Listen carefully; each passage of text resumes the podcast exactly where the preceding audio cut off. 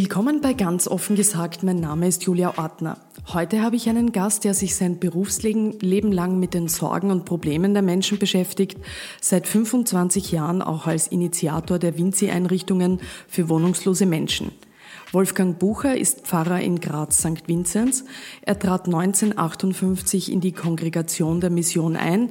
Er ist also ein Mitbruder der Lazaristen. Und er ist Gründer der Vinzenzgemeinschaft Eggenberg und der 38 Vinzi-Werke in Österreich, die sich um wohnungslose Menschen mit und ohne österreichischen Pass kümmern. Ich möchte mit Wolfgang Bucher über sein Engagement sprechen, über praktische Nächstenliebe in unserer Zeit und über eine Frage, die viele Menschen beschäftigt, und zwar nicht primär politisch, was ist ein Mensch wert? Vielen Dank, dass Sie heute zu Gast bei mir sind, Herr Pfarrer, und auch vielen Dank, dass ich eigentlich bei Ihnen in der Pfarre zu Gast sein darf. Grüß Gott. Als erstes äh, sagen wir bei unserem Podcast immer, woher wir die Gäste kennen. Also es ist eine Transparenzpassage, äh, woher wir den Gast kennen, wo wir zu tun hatten. Äh, bei Ihnen ist es insofern nicht schwierig. Ich kenne Sie quasi von der Beobachtung Ihrer sozialen Arbeit als Journalistin, die sich mit Sozialpolitik beschäftigt, habe in der Vergangenheit auch schon über die Vinci-Einrichtungen äh, berichtet und ich war kürzlich bei der Eröffnung des ersten Vinci-Dorfes in Wien im November, wo Sie ja auch waren mit einer großen Eröffnung. Das ist in Wien-Meidling. Daher, da haben wir uns auch wieder getroffen. Ja, das ist richtig. Genau. Es war ein besonders schöner Tag, nicht nur vom Wetter her, sondern von der gesamten Stimmung her. Hier sind Menschen aus verschiedenen Bereichen der Winzi-Werke zusammengekommen. Allein aus Graz sind 70 Personen dazugekommen. Und wir alle, die wir dort waren, mehr als 200 Menschen, haben uns plötzlich wie eine große Familie gefühlt, die etwas Besonderes verbindet. Und das Besondere ist die Zuwendung zu Menschen, die draußen sind, weit draußen aus der Gesellschaft ausgestoßen oder freiwillig aus dieser Gesellschaft weggegangen und für die wir ein Zuhause schaffen wollten und auch geschaffen haben. Und dass das gelungen ist, das hat uns alle zutiefst gefreut. Ja, also Sie erzählen, also ich war eben auch bei dieser Eröffnung und ich habe mir das dann auch angeschaut, das neue Winzidorf in Wien. Man kann sich das so vorstellen, das ist ein weitläufiges, äh, schönes, grünes Gelände.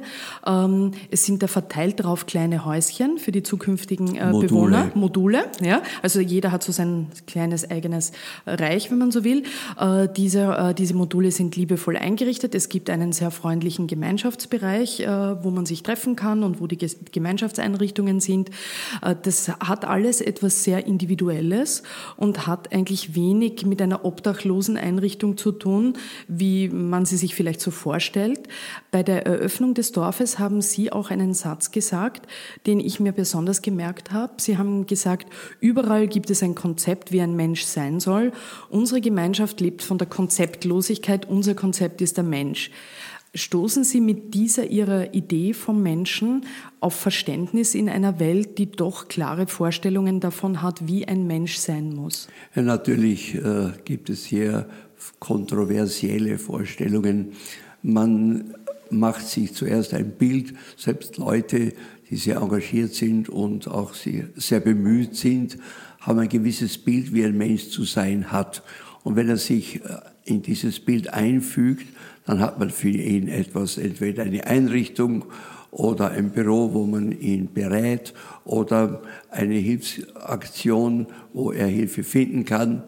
Und wir versuchen, jeden Einzelnen so zu nehmen, wie er ist. Genau genommen ist das etwas, was man in einer Familie auch einübt und lebt. Es ist nicht jedes Kind gleich und die Partner sowieso nicht. Und jetzt muss jeder lernen, mit dem anderen zusammen so zu leben, dass er den anderen sein lässt, wie er eben ist, ihn trotzdem oder gerade deshalb mag, annimmt, mit ihm zusammen ist und ihm auch, wenn er es braucht, helfend zur Seite steht. Die vielen äh, Einrichtungen, die es wirklich gibt, erfreulicherweise für Obdachlose, gehen alle davon aus, dass man zuerst einmal etwas entwirft, wo man sagt, so und so muss das sein.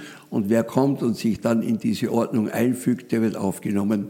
Wer aber anders ist oder etwas schwierig ist, der wird dann schon, es wird ihm schon sehr früh vermittelt, du hast bei uns keinen Platz. Selbst wenn man es nicht sagt, er spürt es. Das ist auch der Grund, warum es Menschen gibt, die in keine Einrichtung gehen. Und wenn man dann äh, sich dafür eine Begründung sucht, dann findet man sie sehr schnell. Die wollen nicht. Mhm. Und das ist im Grunde genommen einfach ein Selbstschutz, damit man sich kein schlechtes Gewissen machen muss.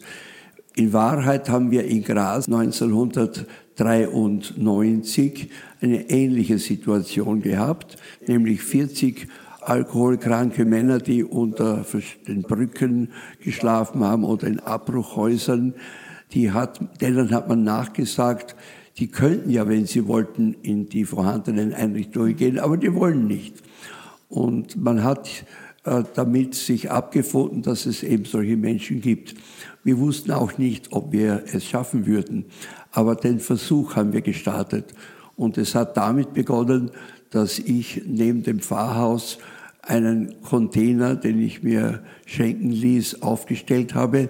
Der war beheizt und da habe ich äh, drei Matratzen hineingelegt und wir haben im Jahre im Winter 91, 92 die ersten drei Männer, schwer alkoholkranke Personen, in diesem Container schlafen lassen. Es gab keine Probleme. Sie waren sehr dankbar, dass sie nicht in einem Abbruchhaus schlafen müssen, müssen, weil sie das andere nicht akzeptieren können. Und sie sind jeden Morgen gegangen und am Abend wiedergekommen. Und das hat dazu geführt, dass meine Gruppe, die Witzes Gemeinschaft Eckenberg, die damals schon mit dem Winzibus jeden Abend äh, mit diesen Menschen in Kontakt gekommen ist, äh, dazu motiviert hat, etwas Größeres zu schaffen. Und dieses Größere war dann eine Zusammenstellung verschiedener gespendeter, geschenkter Container in einer Art Dorfsiedlung, wo jeder seine eigenen vier Wände, das Wort Wände kann man ruhig gebrauchen, hat. Und es sind nicht sofort alle gekommen. Wir haben auch nicht damit gerechnet. Aber es hat nur ein Jahr gedauert. Zu Weihnachten 1994 ist der letzte Obdachlose der Stadt Graz gekommen und seit damals gibt es in Graz mit kleinen Ausnahmen äh, keine Obdachlosigkeit mehr. Mhm. Das ist sozusagen dieser lange Weg, den Sie beschreiben, von, vom Beginn in Graz. Äh, das Wiener Winzidorf, das erste dieser Art, das Sie jetzt im November eröffnet haben. Ähm, dafür mussten Sie 16 Jahre lang äh, auch mit Ihren Mitstreitern und Mitstreiterinnen kämpfen. Es ging darum, einen Baugrund zu finden, zu suchen, zu finden. Es gab diverse Einsprüche um die Baugenehmigung, haben Sie ringen müssen immer wieder. Äh, sie wurden von vielen Anrainern abgelehnt. Es hat sogar organisierte Massenkirchen-Austrittsdrohungen gegeben, das haben Sie erzählt bei der Eröffnung. Das fand ich äh, auch sehr. 1000 Personen haben ja. einen Brief äh, verfasst an den Pfarrgemeinderat von Aspern damals. Ja, das wäre der ursprüngliche Ort ja, gewesen. Und ja. wir haben dem Pfarrer und der Pfarrgemeinde mitgeteilt, wenn dort das Winzerdorf hinkommt, dann treten sie geschlossen aus der Kirche aus. Genau. Und äh, also da war ich auch relativ schockiert, weil so etwas habe ich in der Form jetzt noch nicht gehört. Äh, warum haben Ihrer Meinung nach offenbar so viele Leute Angst, Menschen zu sehen oder in ihrer Nähe zu haben, die es ohnehin schwer haben äh, und ihnen eh nichts Böses wollen. Ja, wir Menschen haben alle, ziehen es vor, mit solchen Menschen zusammen zu sein, die uns ähnlich sind, mit denen wir uns von der Natur her verstehen, die ähnliche Lebensformen haben, eine ähnliche Gedankenwelt haben möglicherweise auch derselben Religion angehören, zumindest im Großen gesehen. Und wenn jetzt jemand auftaucht, den man nicht kennt, äh, der offensichtlich anders ist, der etwas fremd wirkt, dann beginnt etwas sich zu sträuben. Die Frage ist, können wir mit diesem Menschen zusammen sein? Ist das überhaupt möglich? Und diese Distanz zu überwinden, ist das Schwierigste. Es gibt einen Autor, Jacques Löw, der hat alle Armutszentren der Welt besucht und hat danach ein Buch geschrieben, in dem er sagt oder schreibt, es gibt äh, genug Menschen, die hilfsbereit sind und auch Leute, die äh, bemüht sind, das Leben der Armen zu verbessern. Aber vielen ist gemeinsam die Sünde der Distanz. Menschen, denen man auch helfen möchte, möchte man nicht nahe kommen. Die Nähe ist die Voraussetzung, um den anderen verstehen zu können. Sich einem Bettler äh, zu nähern und ihm einen Euro in seinen Becher hineinzuwerfen, ist nichts Besonderes. Aber stehen zu bleiben und ihn zu fragen, wie geht es Ihnen? Und ihn zu fragen, woher kommen Sie, woher, warum sind Sie da? Da beginnt etwas, vor dem, vor dem jeder Angst hat. In dem Augenblick, in dem ich das Schicksal des anderen näher kenne, werde ich in sein Leben hineingezogen und er auch ein bisschen, er wandert auch ein bisschen in meines herein. Und vor dem hat man eigentlich Angst, nicht vor der Person selber. Wer weiß, was mir dann alles blüht. Ich muss mich dann kümmern um seine Kleidung und wo er schläft und was er zu essen hat, um seine arbeitsrechtlichen Bedingungen, Aufenthaltsgenehmigung und, und, und. Und das, da sagt jeder, ich habe schon so viel zu tun mit meinen eigenen Problemen, ich will mir nicht noch die Probleme des anderen aufhalsen. Aber das ist der springende Punkt. Äh, die Jacques Löw beschreibt ja auch als Musterbeispiel den reichen Prasser und den armen Lazarus. Das Schlimme ist ja nicht, dass der reiche Prasser im Wohlstand lebt und in seidenen Kleidern sich, Kleider sich kleidet und und so tolles Essen isst äh, und draußen der Arme äh, mit seinen ver verschwillten Körper, die von, wobei Hunde kommen und an seinen Wuten lecken. Das ist nicht das Problem, sondern dass dieser reiche Prasser den Armen auf Distanz hält. Bleib draußen. Vor meiner Tür, vielleicht schicke ich dir jemand, der dir was bringt die Sünde der Distanz. Und das Christentum ist eben eine Religion, die schon von Anfang an Menschen verschiedenster Herkunft, verschiedenster Welt, äh, Weltsicht und auch verschiedenster äh, Orientierung zusammenbringt zu einem Mahl. Wir essen miteinander. Und wenn wir miteinander essen, kommen wir ins Gespräch. Und unter uns ist einer, der hat als erster jede Distanz überwunden. Für ihn waren alle gleich, unser Erlöser und Meister, Herr Jesus. Und äh, das sollten Christen eben Schritt für Schritt lernen. Die Eucharistiefeier, die Heilige Messe ist dazu da, um einander näher zu kommen, wobei der Vermittler unter uns ist. Wir haben in unserer Pfarrgemeinde jedes Jahr seit Jahren ein Fest, zu dem über 1000 Menschen kommen. Das nennen wir in steirischem Dialekt äh, gesprochen, immer gleich, setzt die Herr da neben mir. okay. Und ja. es ist immer dasselbe Motto. Und wir laden jeden ein, der kommen will, speziell auch die armen Leute in unserer Stadt. Und sie kommen auch. Und da passiert es eben, ohne dass ich das verhindern kann, dass ich neben einem Menschen sitze, in dessen Gesellschaftsschichte ich nicht hinein will und der auch nicht in meine hineinpasst. Aber wir kommen ins Gespräch. Und vielleicht habe ich plötzlich das Bedürfnis, dem ein Glas Bier zu zahlen oder ihn zu irgendwas anderem einzuladen. Und dieses Zusammenkommen, miteinander zu reden und dann aufeinander eine Spur einzugehen, emotional aufeinander einzugehen, das bringt beide einander näher und ist für beide hilfreich. Ähm, wir sprechen ja jetzt heute natürlich auch äh, stark, äh, Sie als Priester, über Themen äh, im religiösen Kontext. Ähm, ich möchte jetzt von mir quasi auch offen sagen, also ich bin obwohl es Momente, durchaus zahlreiche Momente des Zweifelns gab und des Ärgers an der Amtskirche, wie bei vielen äh, Katholiken und Katholikinnen, äh, bin ich nach wie vor Mitglied der katholischen Kirche, ähm, auch wegen der Familien, äh, familiären Prägung bei mir, der positiven persönlichen Erfahrung, die ich mit Kirche hatte, schon als Kind und Jugendliche und nach wie vor auch äh, so empfinde und eben auch wegen der Arbeit von engagierten Menschen und Organisationen rund um die Kirche. Das ist für mich ein wesentlicher Punkt. Es gibt aber viele viele äh, Leute meiner Generation und eben auch jüngere, die haben ein verständlicherweise ein Problem mit der Kirche an sich. Ähm, die wollen schon was tun, also auch sich einsetzen für andere, aber sie sind oft nicht mehr Teil irgendeiner Religionsgemeinschaft. Äh, für, für, für diese jungen Leute sind dann oft humanitäre Werte sozusagen abseits von Religion etwas, was sie versuchen zu leben. Wie beobachten Sie diese gesellschaftliche Entwicklung, dass es doch auch heute viele Menschen gibt, die sich eben nicht mehr zu einer Religionsgemeinschaft bekennen, aber sich auch durchaus durchaus engagieren wollen? Das ist weltweit unterschiedlich. Ähm, ein amerikanischer Journalist hat eine weltweite Befragung gemacht. John Allen ist sein Name. In dem Buch Die Zukunft der katholischen Kirche hat er das niedergeschrieben.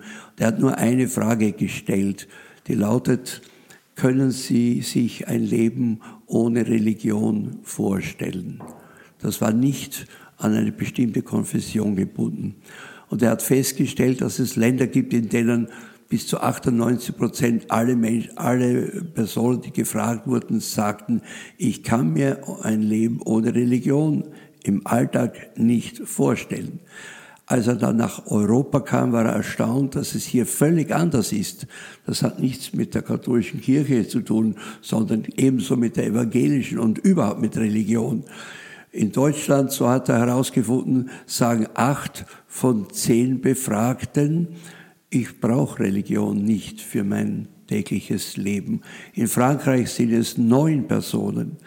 Und woher das kommt, dass es in Europa so eine Distanz zu den herkömmlichen klassischen Religionen gibt, das wissen wir nicht so genau.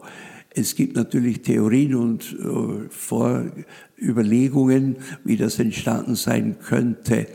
Aber wenn man zum Beispiel die USA anschaut, man sie ist entwickelt genauso wie andere europäische Länder, da sagen 50 Prozent aller Menschen, ich kann mir ein Leben ohne Religion gar nicht vorstellen. Und warum das bei uns so ist, das hat auch mit Jugend nichts zu tun. Ich weiß aus meiner eigenen Jugendzeit, dass damals auch die Jugendlichen nicht weiß Gott wie begeistert in die Kirche gegangen sind.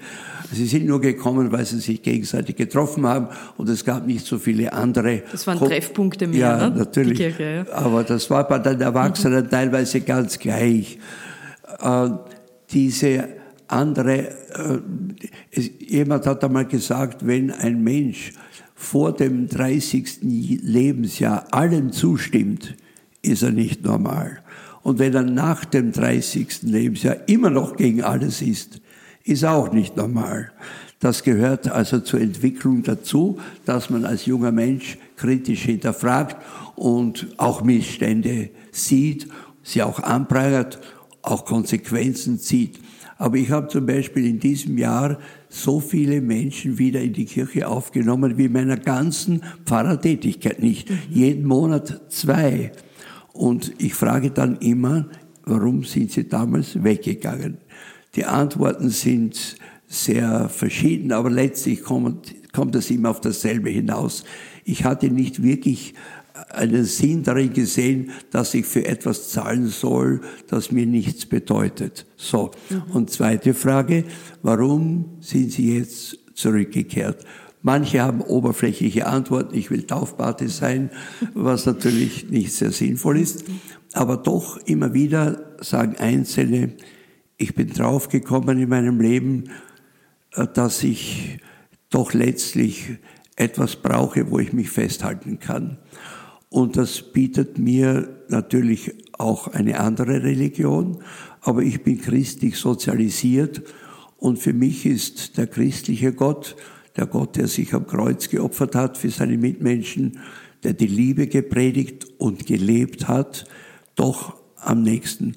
Und äh, ich habe schon erlebt, dass es einzelne Wiedereintritte gegeben hat, dass die Person, nachdem die Aufnahme abgeschlossen war, zu weinen begonnen hat.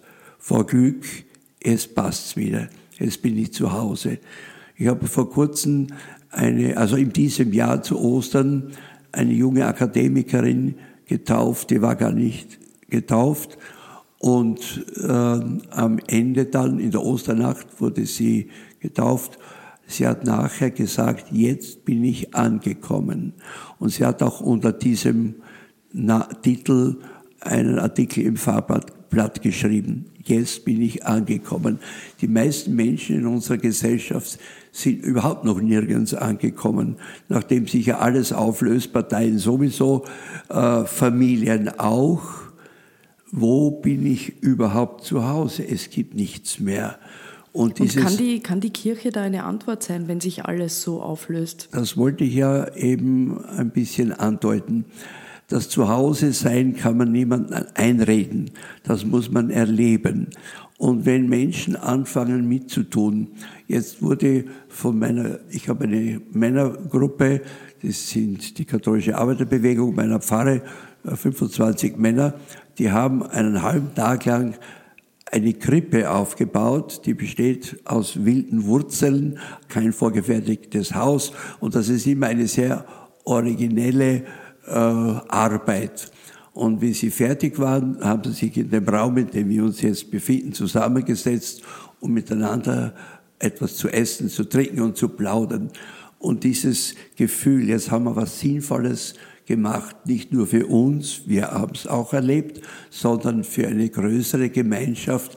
Und wenn in der heiligen Nacht dann Hunderte, weit über tausend Menschen kommen, nicht nur Kinder, auch Erwachsene, und sich vor diesem Krippenhaus niederknien, natürlich nicht vor dem Haus, sondern vor der heiligen Familie, vor dem kleinen Jesus, der in der Krippe liegt. Dann gehören wir dazu. Wir sind Teil einer positiv denkenden und handelnden Gesellschaft. In unserer Gesellschaft ist fast alles negativ. Alles, was bisher gegolten hat an Werthaftigkeit, wird negativ gesehen, kritisiert, hinterfragt, abgelehnt.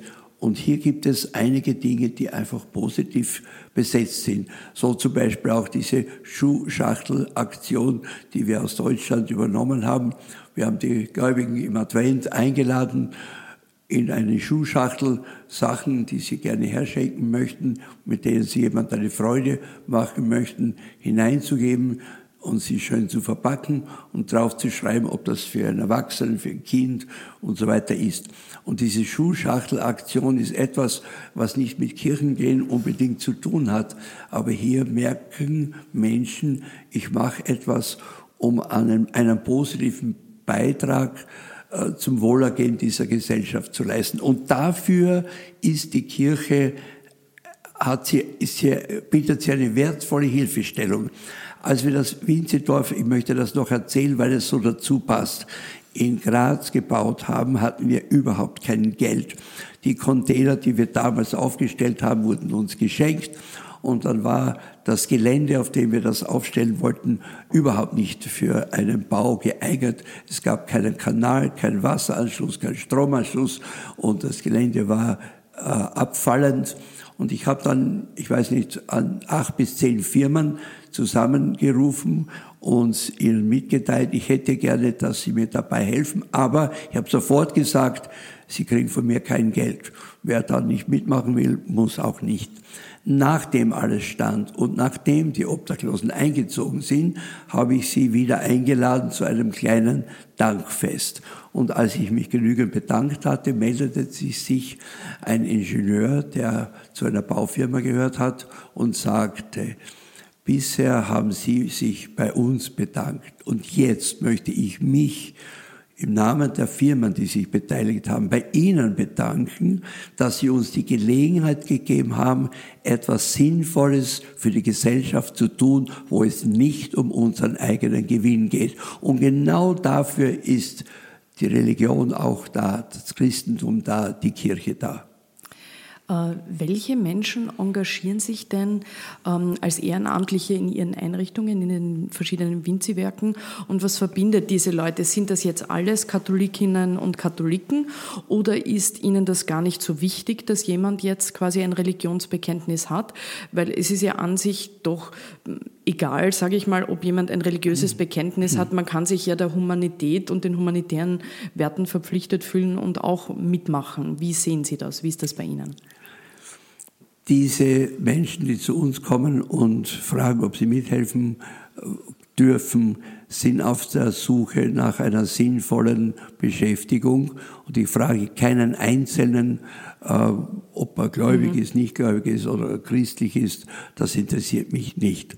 Voraussetzung ist, dass er nicht nur betreut im Sinne von, da tue ich was Gutes, was Gescheites, sondern dass er Respekt vor diesem Menschen hat, den er betreut, dass er ihn achtet und dass er ein Minimum an Beziehung mit ihm einzugehen bereit ist. Und da entsteht etwas, was ich vorher auch nicht so gekannt habe, eine Art Familiengefühl. Die Winzedorf-Mitarbeiterinnen und Mitarbeiter haben zu mir mehrfach schon gesagt, wenn ich da weggehe von meinem Dienst, einen halben Tag hat er auch irgendwo in der Küche gearbeitet oder Leuten geholfen beim Waschen und bei, beim Kleiderwechseln oder beim Wundenverbinden. Wenn ich da weggehe, bin ich jedes Mal reicher, ein bisschen reicher, als ich es vorher war, wie ich hingekommen bin. Ich bin der Beschenkte mehr als der andere. Und äh, da spielt es dann eigentlich keine Rolle, welche Motivation dahinter steht. Wenn er es ehrlich macht, dann ist das jedes Mal, auch wenn er es nicht weiß, eine Begegnung mit dem, der gesagt hat, was ihr einem meiner geringsten Brüder oder Schwestern getan habt, das habt ihr mir getan. Es ist eine sakramentale äh, Gottesbegegnung, auch wenn sich derjenige, der das tut, dessen nicht bewusst ist. Und da darf ich auch eine kleine Begebenheit dazu erzählen. Eine Frau, die, von der ich auch nicht wusste, dass sie aus der Kirche ausgetreten ist, war anwesend, als wir am Grazer Hauptplatz in einem großen Zelt einen Gottesdienst auf ungewöhnliche Weise gefeiert haben. Es waren alle sakralen Gegenstände, Dinge des Alltags. Wir haben als Kerzenstehender eine zerbeulte Öltonne aufgestellt. Wir haben einen Klapptisch, wie man ihn bei Zeltfesten verwendet, als Altar nach vorne tragen lassen. Und die Männer, die auch anwesend waren, von den Betreuten, welche, die haben nicht ein schönes, feines Kantel mit Wein und Wasser gebracht, sondern einen Doppelliter Wein zum Altar getragen und eine Flasche, eine normale Wasserflasche, Plastikwasserflasche. Und ähm, zu, dann bei der Wandlung habe ich einen kleinen Laib Brot hochgehalten und dazu gesagt die Worte Jesu, das ist mein Leib. Und der Becher, in dem sich der Wein befand, war ein Plastikbecher, kein goldener Kelch. Und nach diesem Gottesdienst ist die Frau, von der ich erzählen will, zu mir gekommen. Sie hat gesagt, ich halte das nicht mehr aus, ich möchte zur Kirche dazugehen. Das habe ich nicht mehr, nicht mehr ertragen, dass ich da auf Distanz bin. Da geschieht etwas, wo ich dazugehören möchte. Äh, bei der Eröffnung des Meidlinger Winzidorfes waren ja eben, äh, wie Sie eh erzählt haben, waren sehr viele Leute aus Graz dabei, 70, äh, haben Sie gesagt, 70 ehrenamtliche Winzi-Helfer und Helferinnen. Es waren auch wichtige Menschen aus Kirche und Politik dabei, zum Beispiel auch die Ministerin Köstinger, die hat den Bundeskanzler Sebastian Kurz eigentlich vertreten, der ja Meidlinger ist und ursprünglich sozusagen auch zu dieser Eröffnung gekommen wäre. Sie war für ihn da. Er ist später dann gekommen gekommen. Er ist dann später noch gekommen, ja. Also da, da, da ich, ich war eine Zeit lang da, aber habe ihn nicht mehr gesehen. Äh, wie wichtig ist das auch das Netzwerken, äh, wie man immer sagt, also die Kontaktpflege mit Politik, mit Wirtschaft äh, und wo ziehen Sie da Grenzen, gerade zur Politik? Jesus hat keine Kirchen bauen lassen. Jahrhundertelang sind keine Gebäude da gestanden, keine Glocken haben geläutet. Und die Menschen haben in ihren Wohnungen Eucharistie gefeiert, manchmal in unterirdischen Grabanlagen. Mitten im Leben will Jesus Mensch werden. Das ist Weihnachten. Und erst am ersten dort, wo die Armut und die Not am größten ist. Das hat man ihm ja auch zum Vorwurf gemacht. Auch Menschen, die moralisch total daneben liegen, auf die er zugegangen oder hat sich von ihnen berühren lassen denken wir doch an den Zöllner Zachäus oder an die Frau aus Magdala, die ja offensichtlich ein sehr lockeres Leben geführt hat. Und äh, es geht jetzt nicht um herauszufinden, wer passt zu uns und wer passt nicht zu uns, sondern wir sind dazu gesandt, in die ganze Welt hinaus die Botschaft der Liebe Jesu zu tragen. Und da kann man niemanden ausschließen, auch diejenigen nicht, die ein öffentliches Amt haben oder die mächtig sind oder was. Sie gehören auch dazu. Und sie einzubinden ist eine wichtige Aufgabe. Und als dann der Herr Bundeskanzler nicht am selben Tag, sondern eine Woche später gekommen. Ah, okay, deswegen habe ich ihn nicht eine gesehen. Eine Woche ja. später ja, ist er gekommen. Und da, als wir dann im Gemeinschaftsraum beisammen waren, hat, ist als erstes nicht zu dem Tisch gegangen, wo also die Mitarbeiter saßen, sondern zum ersten Bewohner des Wiener Winzedorfes. Einem sehr, sehr armen Mann, einfachen Mann, und er ist lange bei ihm gesessen. Wir wissen auch nicht, was die miteinander geredet haben, aber dass er das tut, egal warum, aus welcher Motivation, es interessiert mich nicht. Er hat es getan und auf die Tat kommt es drauf an. Und ich weiß, äh, dass es auch bei anderen Politikern und mächtigen Persönlichkeiten im Innersten doch auch einen Funken gibt, einen Funken der Menschlichkeit und der Verantwortung mächtige Leute sind ja nicht nur dafür da, dass sie für sich selber was umsetzen, sondern für die Gesellschaft. Und es gibt ja diesen Satz, eine Gesellschaft ist so viel wert, als sie sich um ihre schwächsten Mitglieder kümmert. Oder wie Peter Rosegger, mein Heimatdichter, mein Steirischer sagt, auf dem Wege zum Licht lasst keinen zurück. Ähm Sie haben mir das auch schon erzählt, wenn Sie äh, ein, ein, eine neue Einrichtung äh, sozusagen aufstellen, dann ist es ja so, Sie, Sie brauchen ja Partner und Sie brauchen ja Leute aus der Wirtschaft, äh, Sie brauchen auch Leute in der Politik, Nein. die das unterstützen. Nein. Äh, wie machen Sie das Nein. dann? Alle unsere Einrichtungen sind, es klingt ein bisschen jetzt äh, vielleicht überheblich, aus dem Nichts entstanden. Das erste äh, war unser Winzibus in Graz, 1991. Wir sind in der Gruppe Witzelsgemeinschaft Eckenberg, das sind laut alles junge Leute gewesen, 13 junge Leute, so um die 20, haben wir uns die Frage gestellt, wer wird in unserer Stadt übersehen und bei welcher Situation wird er übersehen. Und wir haben damals gewusst, dass arme Leute in Graz ein Essen bekommen können, nur am Abend gibt's nichts. Und das war das Erste, was sie gesagt haben, das werden wir übernehmen. Wir werden am Abend den Leuten, die nichts zu essen kriegen am Abend und selber sich's nicht leisten können, belegte Brote und Tee bringen. Das machen sie bis heute.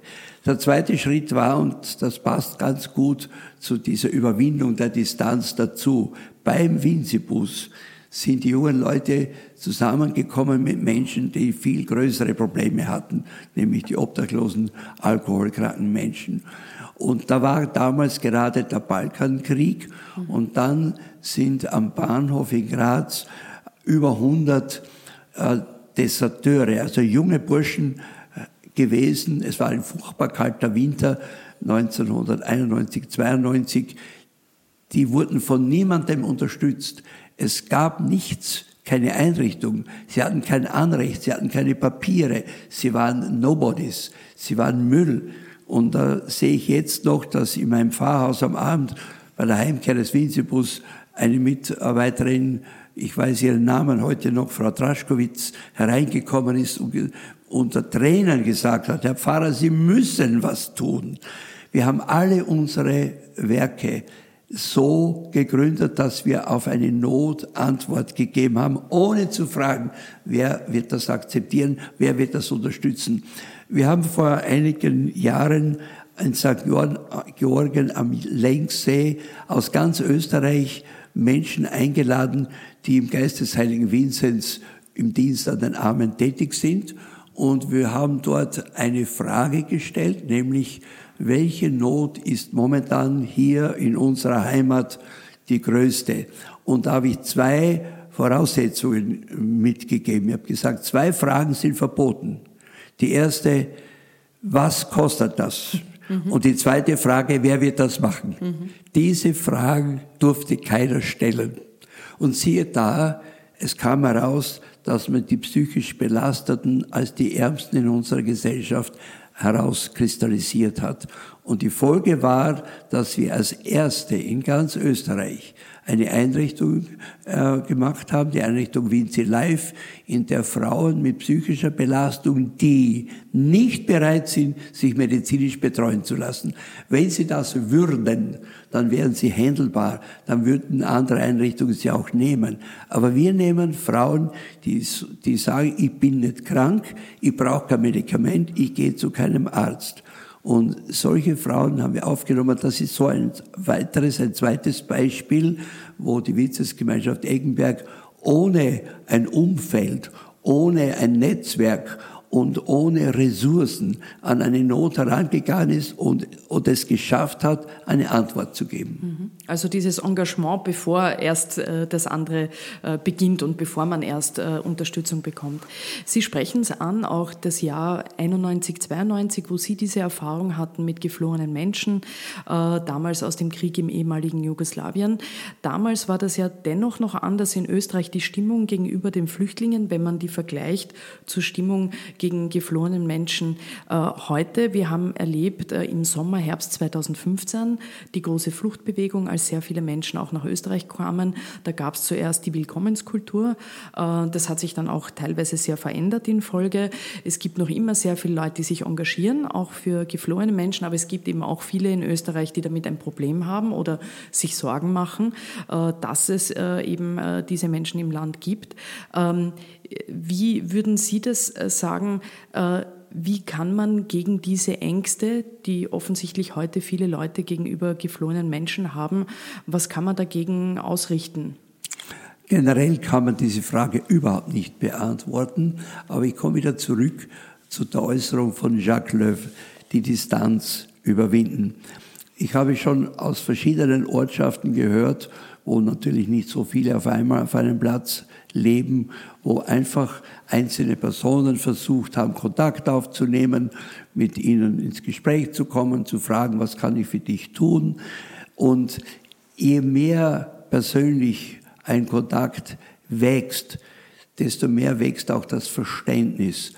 Äh, wir haben zum Beispiel als erste in Österreich äh, Roma-Familien, die als Armutsimigranten in Österreich unterwegs sind, aufgenommen und nicht getrennt, Männer in eine Männerherberge, Frauen mit Kindern in eine Frauenherberge, sondern beisammen lassen.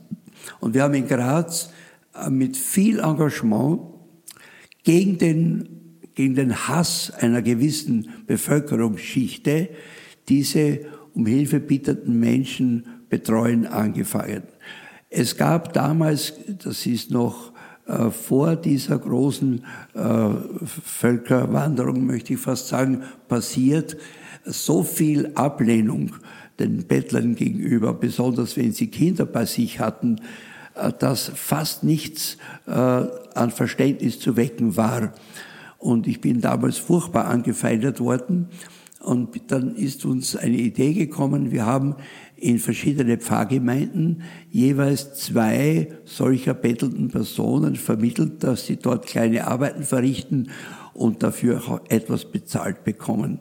Und weil immer dieselben dort waren und immer die gleichen Leute in die Kirche gegangen sind und gelegentlich doch zu reden haben angefangen, hat sich die Gesamtsituation diesen Menschen gegenüber gewaltig verändert. In Graz kann man ruhig sagen, es gibt keine allgemeine Aversion gegen Bettler. Das ist vorbei, obwohl noch immer gleich viele hier sind und obwohl die Probleme im Grunde die gleichen geblieben sind. Und ich denke, natürlich die Zahl ist sehr groß bei den äh, Flüchtlingen oder Immigranten. Da ist die Bewältigung der Situation viel schwieriger.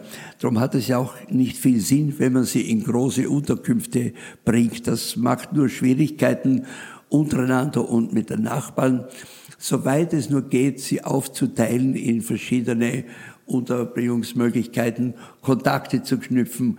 Ich höre rundherum Menschen, die zu Flüchtlingen Kontakt gefunden haben und sich jetzt sehr engagieren, um ihnen beizustehen. Also diese Grundeinstellung, wo sie nicht kennt, das mag ich nicht. Diese Grundeinstellung beginnt sich zu ändern, wenn man das Kennen verändert, kennenlernen. Und ich habe das Gefühl, auch da hat sich schon vieles verändert. Wenn in Deutschland, wenn ich es richtig höre, äh, einige hunderttausend Flüchtlinge bereits in einem Arbeitsverhältnis sind. Und ich höre dann auch bei äh, Darstellungen, bei bestimmten Sendungen, wie sehr zufrieden der Arbeitgeber ist, der arbeitet so gut. Und dann, wenn er abgeschoben werden soll, kämpft plötzlich der Arbeitgeber dafür, dass er bleiben darf. Da wendet sich die ganze Welt. Und wir sind in einer großen gemeinsamen Weltfamilie. Das können wir wollen oder nicht wollen. Es ist die Tatsache. Wir können nicht mehr sagen, hier ist Österreich und da ist Deutschland und da ist Afrika und da ist Indien, sondern wir leben immer auf einem engeren Raum miteinander und voneinander. Wenn man allein bedenkt, wenn diese vielen, vielen Arbeitssklaven in Asien nicht unsere äh, Fetzen und Zotten herstellen würden, damit wir sie billig kaufen können und die technischen Geräte, die einen Schmarren kosten. Wir wollen uns nur die Sklaven ferne halten in fernen Ländern. Die Römer haben einen Vorteil gehabt, die haben sie im eigenen Haus gehabt, ihre Sklaven. Wir wollen sie nicht hier haben. Und eines Tages wird es soweit kommen müssen, dass wir miteinander leben, der eine vom anderen und auch nebeneinander leben. Ähm Gerade, wir haben vorhin schon ein bisschen gesprochen, auch über die Politik, ähm, das christlich-soziale Wesen und die reale Welt, also auch die, die Welt der Politik, das äh, passt ja oft auch schwer zueinander, auch wenn es natürlich viele Politiker und Politikerinnen durchaus gibt, nach wie vor, die sich auf äh, christlich-soziale Werte berufen, äh, in der Theorie oder im Grundsatz. Was bedeutet es heute für Sie, nach christlich-sozialen Werten zu leben? Wie kann man das heute als Mensch tun? Wir merken in unserer Gesellschaft, wie langsam alle überkommenen Werte verloren gehen. Sogar der klassische Begriff der Solidarität wird auch immer weniger ernst genommen. Man nimmt zwar das Wort in den Mund, aber Solidarität leben und über Solidarität reden sind zwei verschiedene Dinge. Und in dieser Gesellschaft, in der sich alles aufzulösen scheint, was wir bisher an Werten hatten, gibt es noch immer Gemeinschaften und gepflegte Ordnungen, die nicht immer akzeptiert werden, die Werte hochhalten.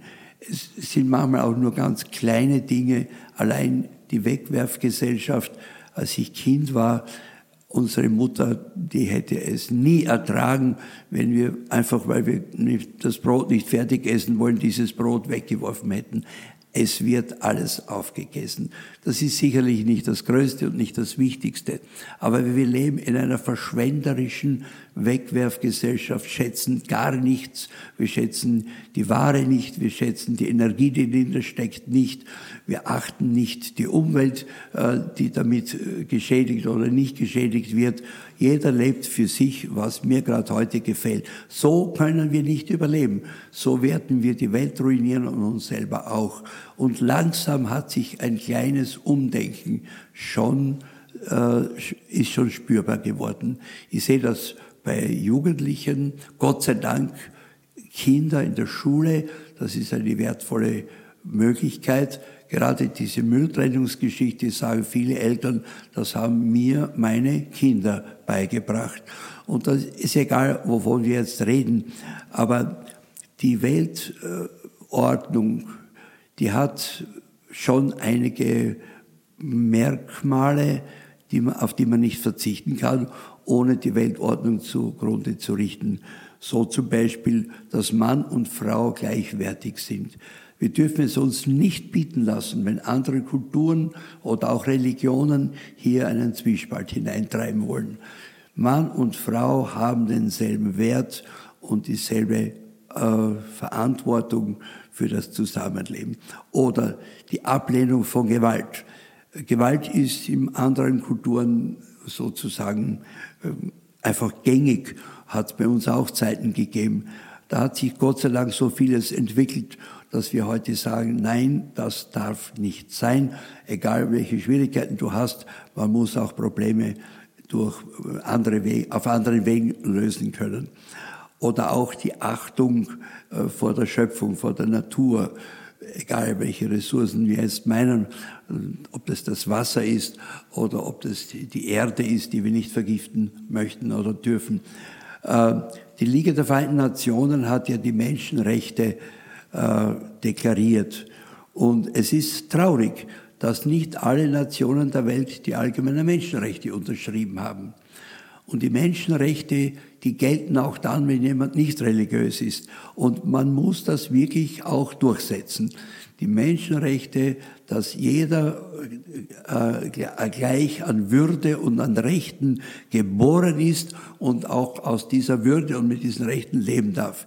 Ich habe in meinem Pfarrhaus in jedem Stockwerk ein Bild, einer sehr schönes Bild einer Roma-Frau aufgehängt, auch hier ebenerdig, und da steht in drei Sprachen darunter die erste, der erste Satz der Menschenrechtsdeklaration, wo es darum geht, dass alle Menschen mit gleichen Rechten und gleicher Würde geboren sind. Genau, äh, diese, diese Sätze, die Sie da sagen, diskutieren Sie eben äh, diese Dinge, auch die Fragen, was, was ist ein, äh, jetzt von mir aus auch eben christlich-soziales Verhalten, diskutieren Sie diese Fragen auch mit Politikern und Politikerinnen?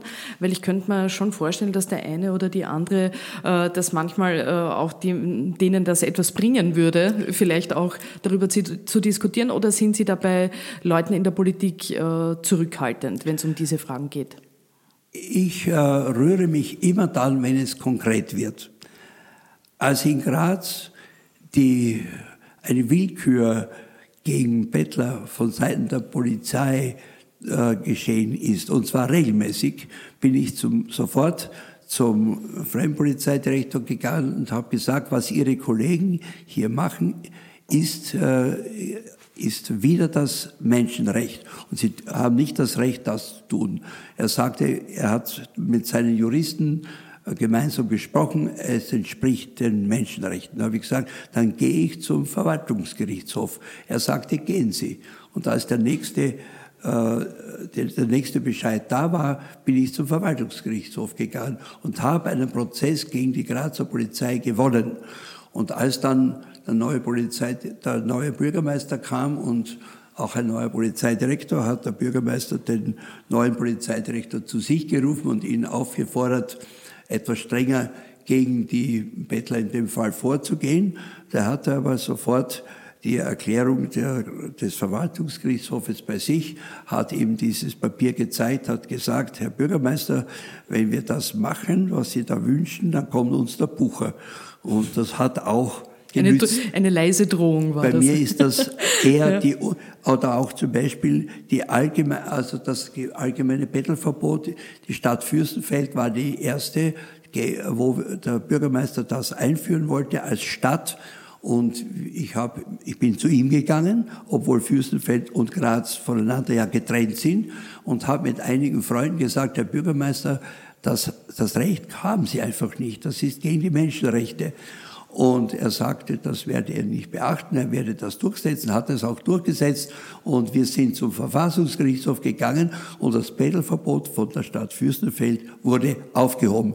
Und das Gleiche habe ich gemacht für Salzburg. Wir haben das Pedalverbot, das allgemeine Pedalverbot des Landes Salzburg vor den Verfassungsgerichtshof gebracht und es wurde aufgehoben. Das Gleiche haben wir in Graz getan. Bevor der Beschluss entstanden ist, haben wir eine große Demonstration in der Grazer Herrengasse organisiert, vor dem Grazer Landhaus, wo der Beschluss dann zu fassen wäre, und haben dort äh, gegen diesen zu fassenden Beschluss demonstriert. Wir konnten uns damit nicht durchsetzen. Es wurde das Bettelverbot äh, erlassen und dann sind wir vor den Verfassungsgerichtshof gegangen, haben diesen Beschluss aufheben lassen. Am ersten Tag an dem das steirische Bettelverbot Gültigkeit hatte, habe ich mich demonstrativ mit einigen prominenten Personen der Stadt Graz in der Herrengasse vor dem Landhaus hingesetzt. Es war verboten und habe verbotenerweise gebettelt. Und die sind auch angezeigt worden. Unsere Personalien sind erhoben worden, obwohl wir alles bekannte Persönlichkeiten waren. Und also in solchen Situationen, wo es unmittelbar um etwas geht, melde ich mich zu Wort und mit aller Energie und letztlich, wenn es notwendig ist, gehe ich auch zu Gericht. Es ist ja der Begriff der Nächstenliebe auch ein Begriff, der in der Theorie sehr gerne verwendet wird, ähm, aber halt oft nicht so umgesetzt wird im, im Alltag, im Leben. Ich finde, es ist ja auch nicht immer einfach, seinen Nächsten zu lieben. Ähm, wie soll man das im Alltag schaffen? Was ist da Ihre Antwort? Der Begriff Liebe ist ein sehr wunderbarer, aber ein sehr, sehr großer. Und es wird niemand geben, der sagen kann, ich bin ein total liebender Mensch. Das schafft niemand. Aber ich habe in meinem bisherigen Leben äh, als Pfarrer 2000 Paare getraut. Und da habe ich bei der Vorbereitung immer erlebt, wie glücklich die zwei miteinander sind und wie wunderbar das ist, dass die zwei sich gefunden haben.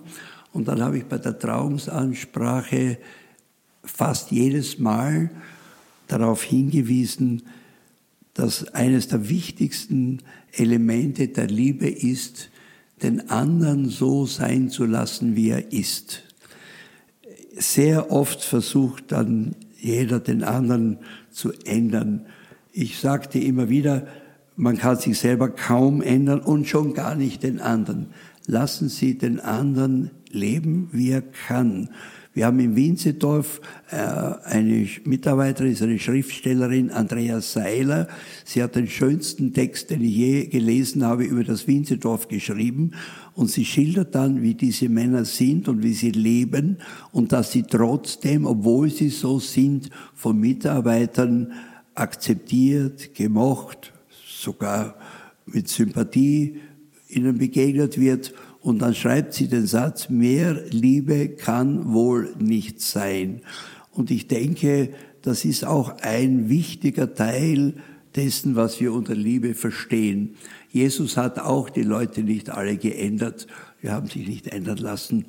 Aber er hat mit seiner Liebe sie ausgehalten, hat ihnen ihre Nähe ertragen, ist mit ihnen liebevoll umgegangen, außer wenn es um Unrecht gegangen ist oder um Missbrauch, wo er dann energisch geworden ist. Aber äh, Liebe kann man auch niemandem beibringen.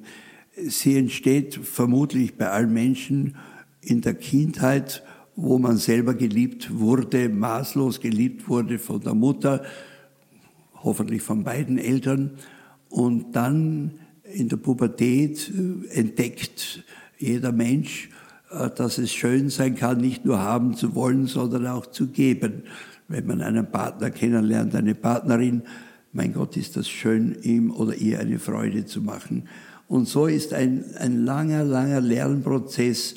Ich glaube nicht, dass ein Mensch irgendwann einmal sagen kann, ich habe genug geliebt. Das gibt es nicht. Man steht immer mittendrin.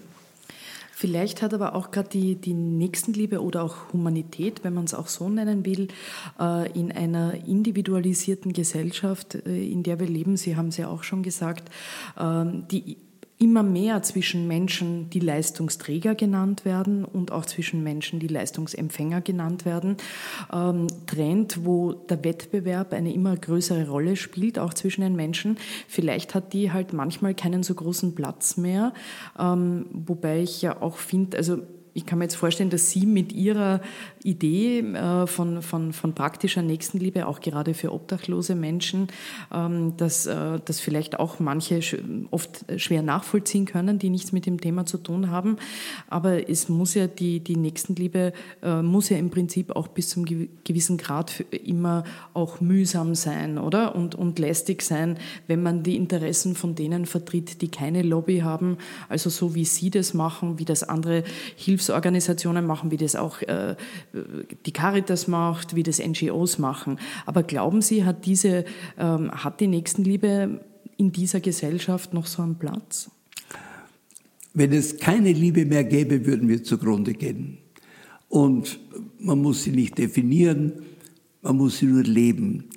Man kann auch nicht allgemein lieben. Ich liebe, weiß was ich, die Asiaten oder keine Ahnung, oder die die Gruppe, die halt so und so behandelt wird, die Bettler und so weiter. Liebe ist immer ein Ich-Du-Verhältnis. Und das kann größer werden, kann breiter werden, das kann mehr Menschen einschließen, das kann auch wieder enger werden. Liebe ist ein Lernprozess für das ganze Leben. Und einen Punkt muss ich schon dazu sagen, und das weiß jeder, wenn er in einer Beziehung lebt, Liebe, die nicht weh tut, ist keine Liebe. Liebe tut manchmal weh, sich selber natürlich weh, weil man merkt, dass es nicht so einfach ist. Eine Mutter spürt das nicht. Das ist in ihren Genen drinnen. Sie lässt sich von ihrem Kind alles gefallen, geht jeder Forderung, soweit es nur geht, nach und, und opfert sich. Darum hat Liebe auch immer mit sich opfern zu tun. Beim einen, äh, beim Kind tut der Mutter kaum oder gar nicht weh, aber beim Erwachsenen beginnt es weh zu tun. Und man sieht das ja auch, wenn dann zwei, die sich so innig geliebt haben, zumindest am Anfang, dann draufkommen, dass da äh, das Ganze nicht so läuft, wie man sich das erträumt hat. Und dann beginnt die Frage, wie viel Liebe habe ich für ihn, für sie noch? Ist da noch was da? Und wenn ich nur auf mich schaue, was habe ich davon, dass ich mit dieser Frau, mit diesem Mann beisammen bin, dann ist die Liebe schon gestorben. Die Frage ist immer die gleiche, was kann ich tun, um mein Partner, meine Partnerin oder mein Gegenüber das Leben schöner hat, dass, er Freude, dass es ihm oder ihr Freude macht, dass er oder sie glücklicher wird. Äh, das ist äh, das, äh, der Boden, der Nährboden einer Gesellschaft, die Liebe. Und diese Liebe wird natürlich in verschiedener Intensität von verschiedenen Menschen getragen.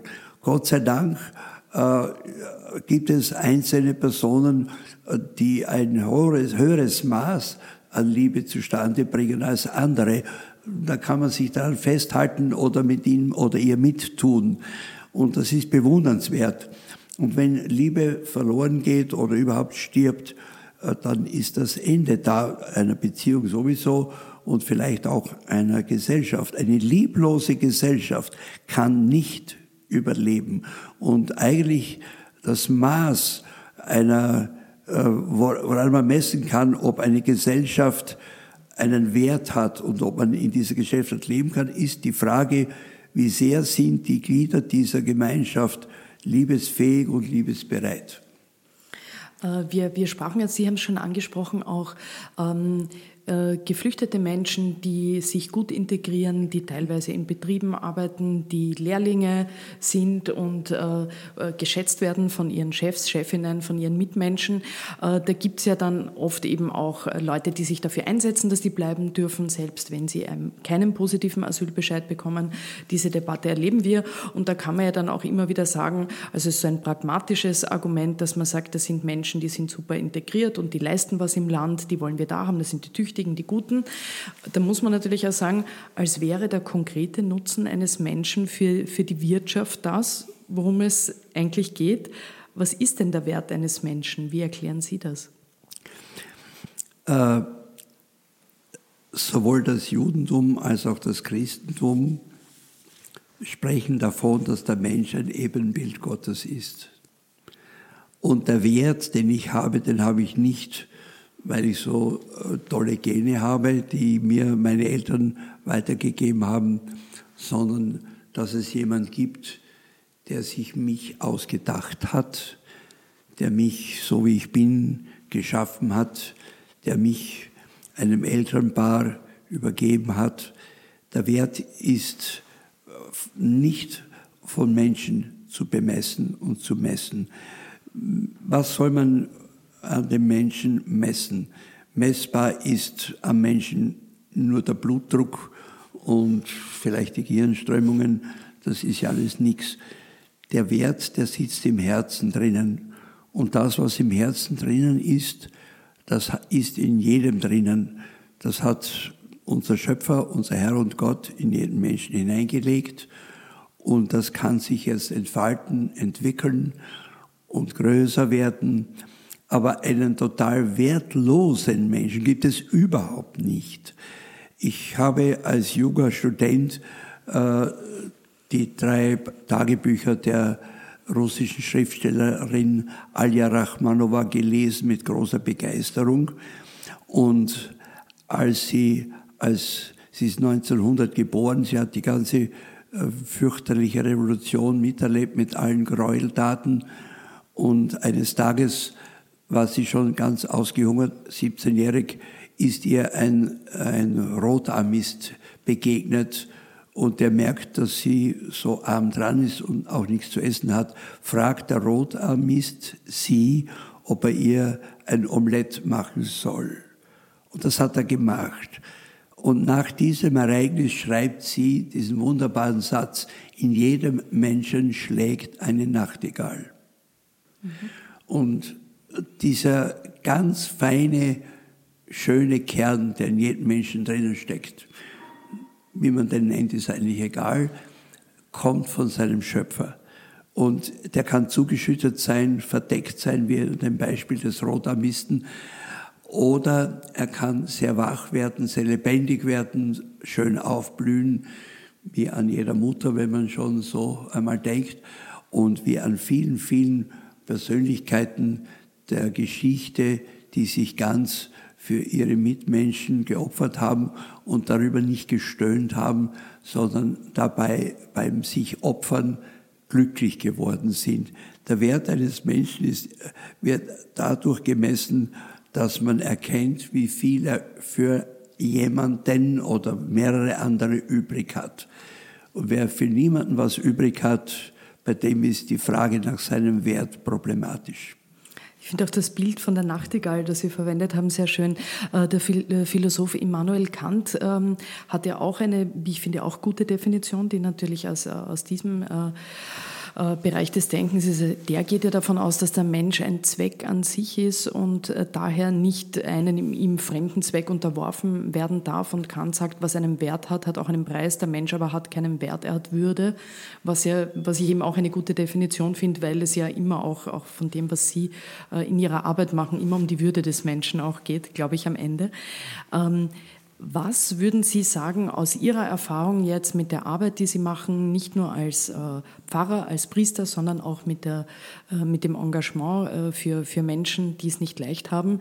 Was ist für Sie ein gutes Leben? Und was können jetzt Menschen, die sich vielleicht auch gerne sozial engagieren wollen, wo irgendwo etwas tun wollen für andere, die aber in ihrem Leben, im Alltag, in der Praxis halt nie wirklich dann zu dem Punkt kommen, sich zu engagieren, äh, wie, wie, wie können die einen Raum finden, auch wirklich was zu tun und, immer, und nicht nur immer zu überlegen, dass man gerne sich engagieren möchte? Jeder Mensch hat in seinem Innersten eine weiche Stelle die sieht man nicht immer. Ich habe das bei einem Häftling, der extrem schwierig war und der, wenn er zufällig in Freiheit war, er hat ja fast alle großen Gefängnisse Österreichs schon von Ihnen kennengelernt. Ich habe ihn in Graz im Gefängnis besucht und da ist folgende Geschichte äh, gewesen. Er hat äh, sein Nachbar im nächsten, in der nächsten Zelle hatte eine Pflanze und er wollte diese Pflanze haben, weil er eben auch gerne eine Pflanze hat. Und die hat er ihm dann gegen eine Schachtel Zigaretten abgekauft. Dann ist die Pflanze in seiner Zelle gestanden. Und jetzt kommt der Punkt. Er, der so ein äh, egoistischer und schwieriger und grausamer Mensch gewesen ist, hat seinem Nachbarn erlaubt, dass er täglich einmal seine ehemalige Pflanze besuchen darf. Mhm. Selbst in diesem Menschen, den niemand aushalten kann, weil er extrem schwierig ist und keine Ahnung, was, was da in dem los war, hat man gespürt, in gewissen Situationen, das sind helle Momente. Und das gilt nicht nur für einen Schwerverbrecher. Diese hellen Momente, die haben auch alle anderen Menschen in dieser Welt. Und selbst wenn jemand im Luxus und Reichtum schwelgt und nichts, äh, keine, keine Bedenken hat, andere auszubeuten und auszunützen, es kann sein, dass ein Kind vor ihm steht, vor diesem Menschen, ein armes Kind auch, und ihn nur anschaut und dass in ihm etwas wach wird, von dem er nicht, keine Ahnung hatte, dass das in ihm drinnen steckt. Es gibt Augenblicke der Gnade bei jedem Menschen. Und als ich studiert habe in der äh, Dogmatik, hat mein Professor gesagt, die Polychronios Charis, die vielfärbige Gnade. Wenn ich eine Farbe aus, äh, aus äh, ablehne, kommt eine neue Farbe, die mir wieder eine Chance bietet. Und die Chance, Mensch zu sein oder Mensch zu werden, wird jedem geboten. Auch dem, der irgendwo äh, nur mehr als furchtbarer, egoistischer äh, und, und furchtbar lebender Mensch durch die Welt geht. Auch ihm wird diese Chance nicht nur einmal, öfter geboten.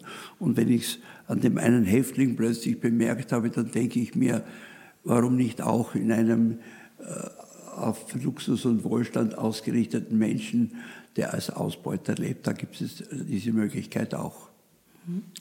Herr Pfarrer Bucher, vielen Dank für das schöne Gespräch äh, und für die Gedanken von Ihnen, gerade um diese Zeit, wo sich ja viele Menschen auch mit diesen Fragen äh, mehr beschäftigen als vielleicht normalerweise mhm. während des äh, normalen Arbeitsjahres. Und danke auch, dass ich heute in der Pfarre zu Gast sein durfte.